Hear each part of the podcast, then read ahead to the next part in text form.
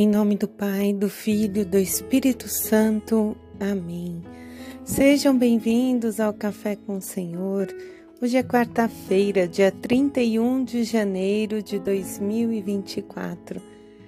Que alegria estar aqui na sua companhia. Eu sou Grazi Zamboni. Junto com você, vamos pedir que o Espírito Santo venha sobre nós, que ele nos traga entendimento, sabedoria, inteligência, temor, conselho, piedade, fortaleza. Tudo que nos é necessário para bem vivemos esse dia.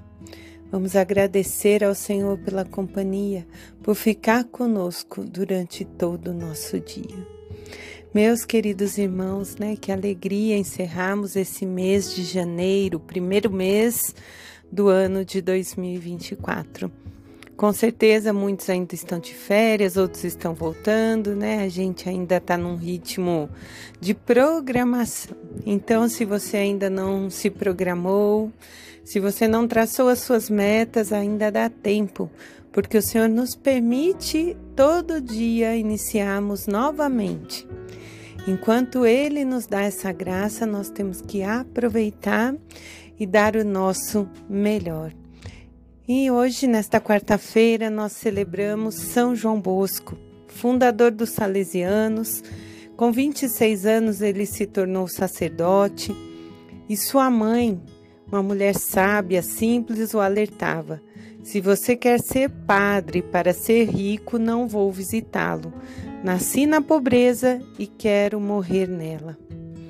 Mas ele, né, realmente era vocacionado chamado pelo Espírito Santo.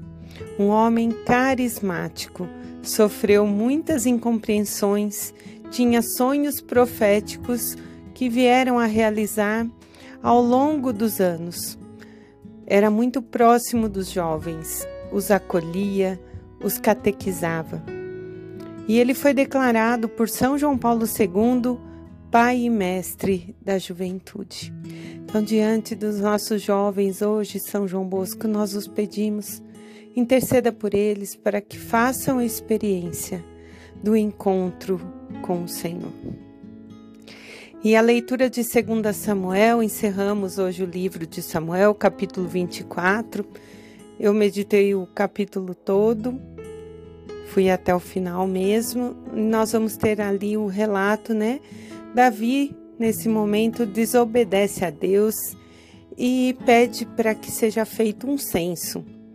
Lembrando que não era proibido, mas ele não ouviu ao Senhor que não queria isso naquele momento. Seus servos foram em obediência ao rei, né? E quase dez meses depois voltaram ele mandou contar os militares. E o que, que isso mostra? A vaidade de Davi para saber o tamanho da sua força. E foi isso que desagradou, que fez com que ele desobedecesse a Deus. Foi o orgulho. É, ele queria as glórias para si. E na verdade, aquela a vitória que ele teve, que ocasionou a morte do seu próprio filho, foi assim Deus que permitiu que ele tivesse. Então nós vemos claramente o orgulho nesse momento invadindo o coração de Davi. E o que, que é o orgulho, né, meus irmãos? É a confiança excessiva de nossas habilidades, interfere no reconhecimento de que nós somos limitados, também em como nós nos relacionamos com o outro. Porque quando o orgulho fala mais alto, nós esquecemos que somos dependentes de Deus. E nós vamos ver, tem uma outra passagem que o, o dono né, manda construir um grande celeiro para guardar o seu trigo e diz: agora está tudo protegido. E nós temos na palavra que engano dele, porque ainda nessa noite pedirei conta de sua alma. Então, muitas vezes as pessoas esquecem e acreditam que vão ser eternas. E isso nos faz refletir que ninguém é melhor que ninguém. Outro dia até fui questionada, né, dos milagres. Por que, que uma pessoa recebe um grande milagre e outra Não. Deus se faz em algumas situações para que nós sejamos testemunhas de que Ele realmente existe, porque muitos não creem, de que Ele pode tudo. Deus é, permite que a gente possa passar por situações para que Ele seja reconhecido através dessas situações. Mas o final, os milagres que Jesus realizava e que hoje são realizados ainda, são um final temporário, porque todos nós temos que caminhar dando testemunho da verdade, da graça, da vida eterna. Porque por mais que nós tenhamos um milagre nesse tempo, um dia a nossa vida aqui será finita. O que conta é andar na eternidade. E aí eu ficava me perguntando, e qual que é a forma da cura para esse orgulho que muitas vezes afasta um dos outros, que nos faz sentir melhor do que o outro, né? Quem nunca passou por situação que se sentiu humilhado? E a cura para isso é o arrependimento. O arrependimento em forma de humildade a humildade vai permitir com que eu reconheça que tenho fraqueza, que eu erro, que eu não sou perfeito. E diante disso eu tenho que abrir o meu coração e confessar a Deus: Senhor, eu errei, eu quero reconhecer e aí sim praticar a ação. Foi o que Davi fez. Ele reconheceu o erro, procurou agradar o Senhor oferecendo um holocausto. Se eu fui soberbo com alguém, eu tenho que procurar essa pessoa, pedir perdão. Esse é um gesto de humildade, de arrependimento, de conversão.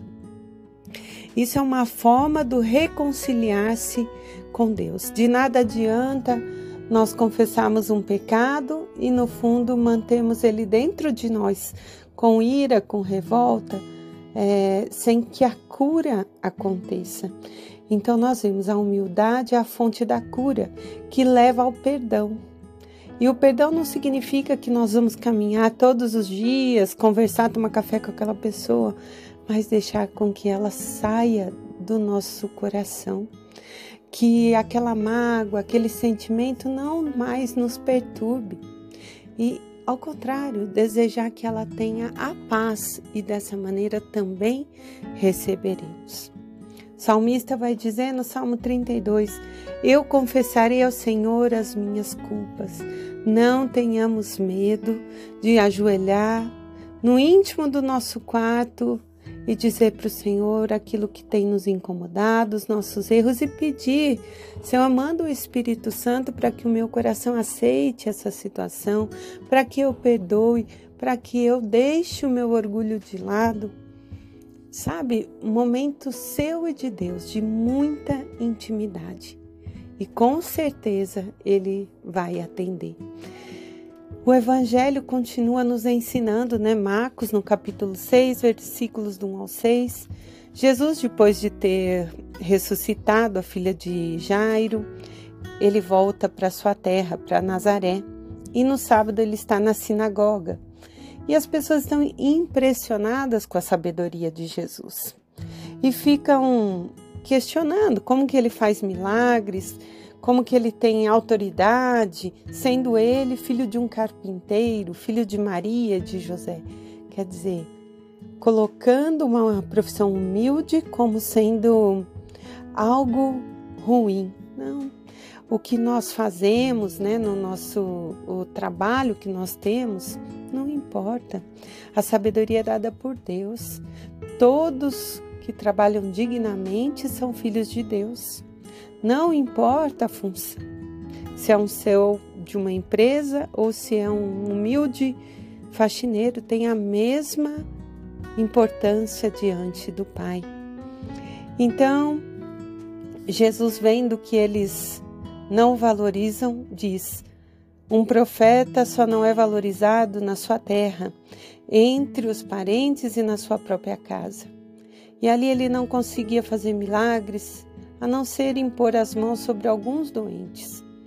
Ele se admirava da incredulidade do seu povo.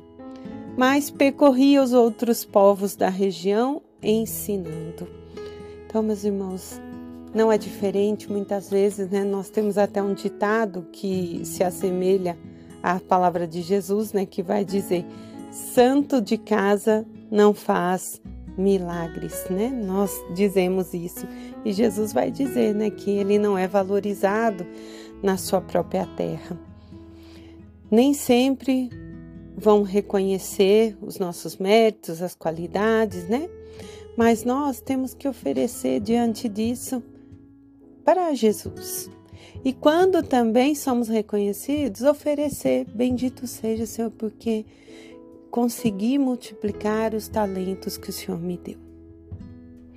Que revestidos, porém, do Espírito Santo e com muita humildade, que nós possamos, meus irmãos, diariamente continuar ensinando aqueles que estão abertos a ouvir e que tudo seja para a honra e para a glória do Senhor. E para nós, que a sua misericórdia se estenda e que possamos um dia receber a salvação. Em nome do Pai, do Filho, do Espírito Santo. Amém.